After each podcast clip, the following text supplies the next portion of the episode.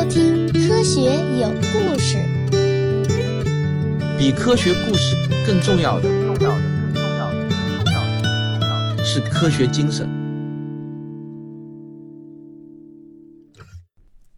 最近我读了一本书，叫《五千年的债务史》。这本书的作者呢是大卫·格雷伯，他是美国著名的人类学家和无政府主义者，伦敦大学歌德史密斯学院高级讲师。这本书中呢，就提出了一个很有意思的颠覆传统经济学的观点。那么在经济学这个领域啊，时常呢会有一些颠覆传统的观点冒出来，它也算是民科的重灾区了。但格雷伯的这本书呢，第一版实际上十多年前就已经出了，而且啊，作者本人也是一位学院派的经济学家。那这样一位学者提出的观点，历经了十多年，现在呢，反倒被越来越多的经济学家所赞同，这个就让我忍不住啊，也想介绍给大家听一听。我觉得还是非常有意思的。首先啊，大家应该知道，传统经济学认为，人类社会的经济活动就是从物物交换开始的，而钱的作用呢，就是能够大幅度的降低物物交换的成本，让社会分工的不断精细化成为可能。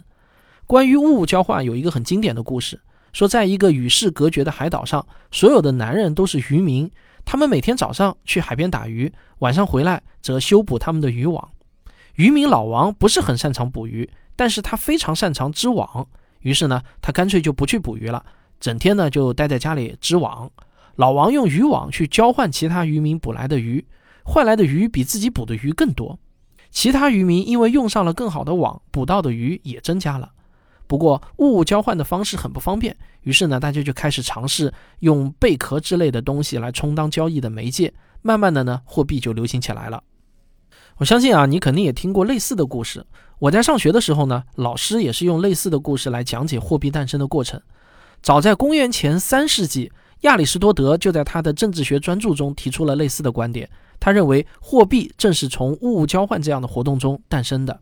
一七七六年，担任苏格兰爱丁堡大学道德哲学教授的亚当·斯密提出，只要我们个人之间有能力、资源禀赋上的差异，就会有分工，有分工就要通过交易来互通有无。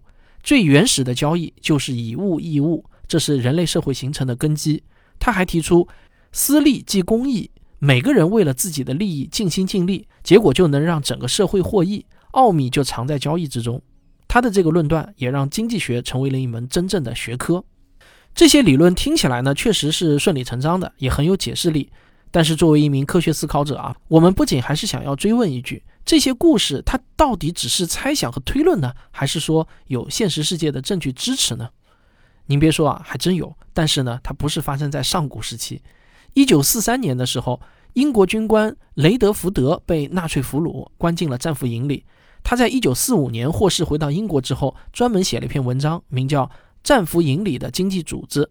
在这篇文章里呢，雷德福德就详细的描写了发生在战俘营里的经济活动。那在战俘营里啊，肯定是没有货币这种东西的。战俘们最初呢，只是简单的把自己的生活必需品拿出来交换。随后，香烟、信纸、刮胡刀片这类交易量比较大的物品，就逐渐成为了物物交换的媒介。最后啊，香烟作为交易量最高的硬通货，成功的晋级为战俘营里的法定货币。战俘们要想与别人交换什么东西，只要用香烟去换就可以了。每一种战俘们想要出售的物品都会有一个多少支香烟的标价。战俘营就是一个理想的试验场。经济学家在一个只存在物物交换的小型社会里，观察到了货币从无到有诞生的全过程。这个过程与亚当·斯密的理论呢，那是契合的相当完美。但是啊，还是有一些经济学家不买账。他们认为战俘营的案例发生在现代，虽然战俘营里没有货币。但是呢，所有人都知道货币的作用，也知道各种生活用品的用途。在这种环境里，互相交换物品是一种自发的需求。在这种需求的驱动下，大家自然而然的就会找到那些可以充当一般等价物的东西。所以呢，与其说战俘营里通过物物交换自发的产生了货币，倒不如说战俘们为了获得生活必需品，有意识的找到了可以替代货币使用的香烟。这些持反对意见的经济学家认为，物物交换听起来顺理成章，但实际操作起来很可能是困难重重的。打鱼和织网的例子很可能是被过度简化的。实际的情况是啊，渔网是耐用品，而鱼则是消耗品。一张渔网可能要一个月才能织好，擅长织网的老王必须要用一张网交换一百条鱼才能生存下去。但是啊，在当时的条件下，任何人都不可能拿出一百条鱼来。更糟糕的情况是啊，即便有人愿意用一百条鱼来换，鱼也很快就会臭掉，不可能供老王吃一个月。这还只是只有两个职业的情况。当职业分工逐渐多起来之后，物物交换的难度就会呈现出指数级上升的趋势。比如说，理发师傅老李想要吃面包，那他就必须要先找到一位擅长做面包的师傅，还得确保面包师傅刚好需要理发才行。如果当地只有少数几位面包师傅，那老李就要几个月以后才能交换到面包。虽然理发已经算是人人都有需求的职业了，但理发师傅老李还是有可能会被饿死。所以啊，仔细分析你就会发现，一个物物交换的社会虽然听起来合理，但实际上很可能是难以维系的。如果物物交换的社会都不能长期稳定的存在，又怎么可能从中诞生出货币来呢？你可能会说，这没关系啊，老李可以去寻找交易频率更高的东西充当一般等价物啊。比如说盐、小麦这些常用的东西，这些是谁都需要的。只要给别人理发的时候要求他们用小麦支付，想吃面包的时候再用小麦去换，不就行了吗？遗憾的是啊，这又是一个听起来很合理，但实际上不可行的做法。如果盐和小麦可以用来交换任何东西，那么它们就变成了名义上的货币。这个时候，拥有了盐和小麦，就等于拥有了所有其他的商品。这时候你就会发现。啊，这时的社会呢，不再按照擅长做什么进行分工了。生产盐或者小麦，远比从事其他任何工作都更有吸引力，因为生产盐和小麦，那不就等于是在印钱吗？而随着盐和小麦产量的不断增加，这两种商品跟其他物品的相对价值就会很快下降。原本一斗小麦换一条鱼，现在呢，可能得用一个箩筐去换了。你看，通货膨胀就这么轻易到来了。好，我们现在回到战俘营的例子啊，战俘营里的香烟是定量配给的。这就意味着使用香烟作为货币不会遭遇严重的通货膨胀。虽然战俘们为了换到更多的东西，也会把香烟里的烟丝倒出来，重新卷成更多比较细的香烟，但这类做法与可以不断扩大生产的盐和小麦显然呢是不能相提并论的。有很多考古学的证据似乎也都支持了盐与小麦这类物品不能作为一般等价物的说法。真正成为原始货币的是贝壳。一九八六年，在广汉三星堆遗址的二号祭祀坑里，考古学家们发现了四千六百多枚贝壳。这些贝壳大小均匀，而且呢都是经历过打磨的贝壳。让考古学家吃惊的是啊，这些贝类的主要产地是孟加拉湾和阿拉伯海地区，距离位于内陆的三星堆非常的遥远。根据专家的推测呢，这些贝壳很可能就是当时的货币。并不是只有三星堆遗址发现了可能当做货币使用的贝壳，仰韶文化遗址、商周遗址以及中亚和东欧地区的考古发现中，也都找到了可能用作原始货币的贝壳。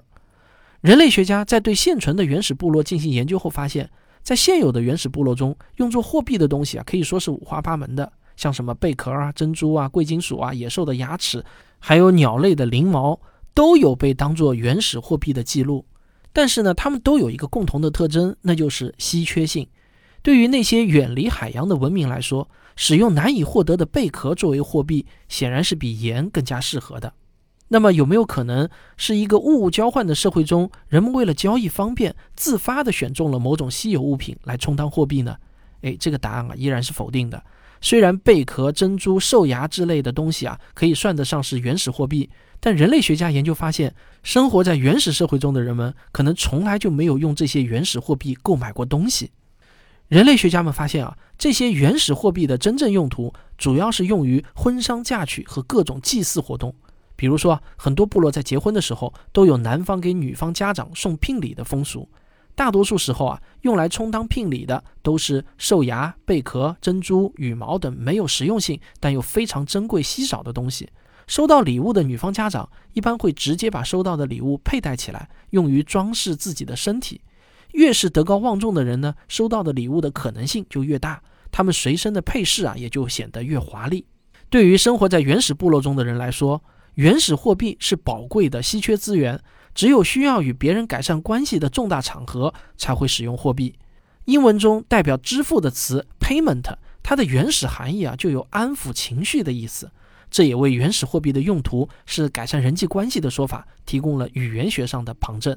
所以呢，这个大卫格雷伯就认为啊，物物交换的社会可能从来就不曾存在，原始货币也不会用来买东西。那么原始社会的人们是如何有效分配资源的呢？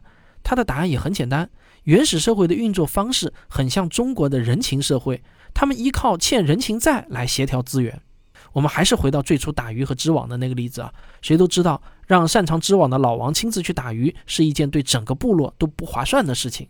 正确的做法呢，当然是让老王留在村子里钻研织网的技术。但是老王的吃饭问题又怎么解决呢？当然就是想吃谁的鱼就吃谁的鱼好了嘛。只不过呢，到底吃了多少鱼，老王自己心里要有数。当有人的网破了之后呢，就会来找老王修补。老王可能会说啊，你把破了的网放我这里就行了，这里我刚刚织好了一张新网，你直接拿去用。你看，这才是一个小社会里更合理的运作模式。在一个小社会里，欠下很多人情根本不是问题，这说明你对很多人来说呢都很有用。相反啊，如果有谁从来不欠任何人的人情，这才是出了大问题呢。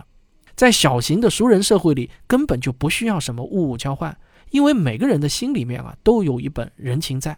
人情债就是一个人的信用记录。一个人对其他人的贡献越大，在需要的时候就自然能获取到更多的资源。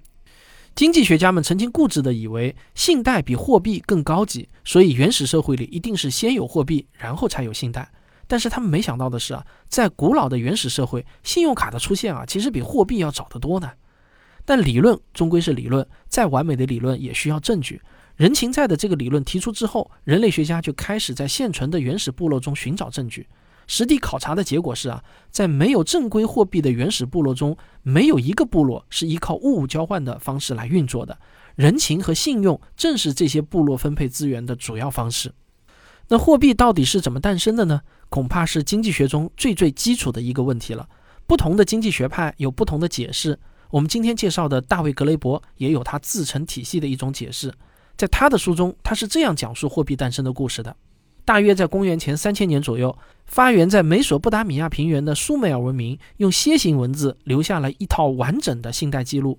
在这份记录中，苏美尔人规定一个基本的货币单位，名叫希克尔，一个希克尔的白银就等于六十份大麦，这正好就是一个苏美尔神庙工作的神职人员一个月的口粮。而神庙呢，并不会直接给为神庙劳动的人发粮食，一个希克尔就相当于是一张债券，债券的持有者可以用这张债券去其他人那里换到粮食。更有意思的是啊，希克尔虽然是白银的单位，但是呢，它却并不是一块银币，希克尔就像是一张纸币一样，由锁在神庙仓库中的白银来提供信用担保。这项证据就充分说明，货币并不是从商业活动中自然而然演化出来的东西。货币的本质就是一张欠条，只要写下欠条的人足够有信用，即便是个人签发的欠条，也一样可以在市场上流通。当政府以自己的信用或者仓库里的白银作为担保，向社会大规模的发放债券的时候，货币就产生了。由于苏美尔神庙工作的人数并不多，所以呢，苏美尔文明并没有大规模的铸造钱币。到了公元前五世纪左右，古希腊城邦之间就开始了连年征战的模式。为了打仗，一些城邦需要常年维持一个几万人的雇佣军队伍。为了给雇佣军支付粮饷，古希腊城邦终于开启了大规模铸造货币的时代。事实上啊，一枚由青铜铸造的钱币对于普通人来说呢，什么用处都没有。人们之所以会收下这些钱币，只是因为呢，这是一张由国家签发的欠条。人们可以大胆假设，其他人也会相信国家的信用，从而在交易中收下这些钱币。在十七世纪的时候，英国王室向一家民间银行借了一笔巨款。在借款的时候呢，银行就猜到这笔巨款啊，恐怕王室是不会归还的。于是银行就对英国王室提出要求，要求王室特批银行对外垄断发行一百二十万份的王室欠条，欠条上还盖着一个王室的印章。任何与银行有资金往来的人都可以用王室的欠条进行支付。于是呢，这笔巨额的王室债务就渐渐的在整个英国流通开了。就像银行预料的一样，这笔巨款啊，最后他也没有归还。但弄巧成拙，这类公债呢，后来竟然演变成了英国的法定货币，这就是今天的英镑。如果当年英国王室把这笔钱给还上了，那么现在的英镑啊，也就很可能不复存在了。这种货币起源于国家发行的债券的理论，就叫做国家信用货币理论。这个经济学理论呢，曾经一度被主流经济学家所忽略，但现在呢，它又已经重新成为了主流理论。但我们不得不说啊，这个理论对古代中国的货币诞生似乎呢还缺乏一些解释力。因为历史上中国的皇家似乎呢没有大规模的发行过债券。古代的事情呢，我们还有很多没有搞清楚。我们都知道，今天我们人类已经迈入到了信用社会，在信用社会中，全数字化的货币还能进一步提高社会资源的分配效率吗？答案是可以的。借助各种征信工具，已经让我们可以对身边的每一个陌生人做出快速的信用评估。我们可以像以前信任熟人一样，与身边的陌生人打交道。在人情主导的原始社会，人们可以充分信任身边的人；在货币主导的经济社会，人们可以充分相信货币背后的国家信用。到了由无数个个体信用构建的信用社会，我们就有机会构建一个可以与陌生人充分信任的协作体系。就拿我们本期节目的赞助商建设银行为例，他们的手机银行就已经深度嵌入到了各种产业场景、金融场景和消费场景当中。也许啊，手机银行中的个人用户、商家、企业和政府部门之间从来都没有打过交道，但所有人都可以在同一个平台上达成互信，顺畅地开展协作。比如说，在建设银行的生态圈中，人工智能、云计算、区块链、生物识别、自然语言处理，这些都是建设银行积极投入的研发领域。他们的手机银行 App。不仅仅是线下网点的延伸，更是一个不断丰富中的综合服务平台。无论个人、企业还是政府机构，都可以在这个平台的赋能下实现业务的进一步开放。今天，一个手机银行的 App，它承载的功能已经远远超过了过去一个银行门店所提供的服务。就拿建行的手机银行 App 来举例，它最大的特点啊，就是首页可以根据你的使用习惯动态的调整布局，做到一人千面。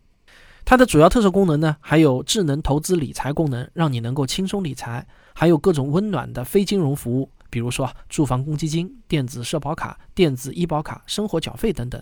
建行手机银行还加入了非常多的人工智能，比如说智能搜索、智能语音、智能引导。更加贴心的是啊，建行的手机银行在无障碍方面还下了很多功夫，他们借助图像识别、语音识别等新技术，为盲人。视弱等视觉障碍群体使用银行服务提供了便利，实现了信息的无障碍服务。锁点即锁读，那就冲着这一条啊，我就应该给建行一个赞。功能还有很多，那这里呢就不再一一介绍了。如果你和我一样也是建行的用户，那我推荐你现在呢就去体验一下。好，欢迎大家在本期节目下方留言，我们的赞助商很愿意借此机会来倾听您的意见。这就是本期节目，我们下期再见。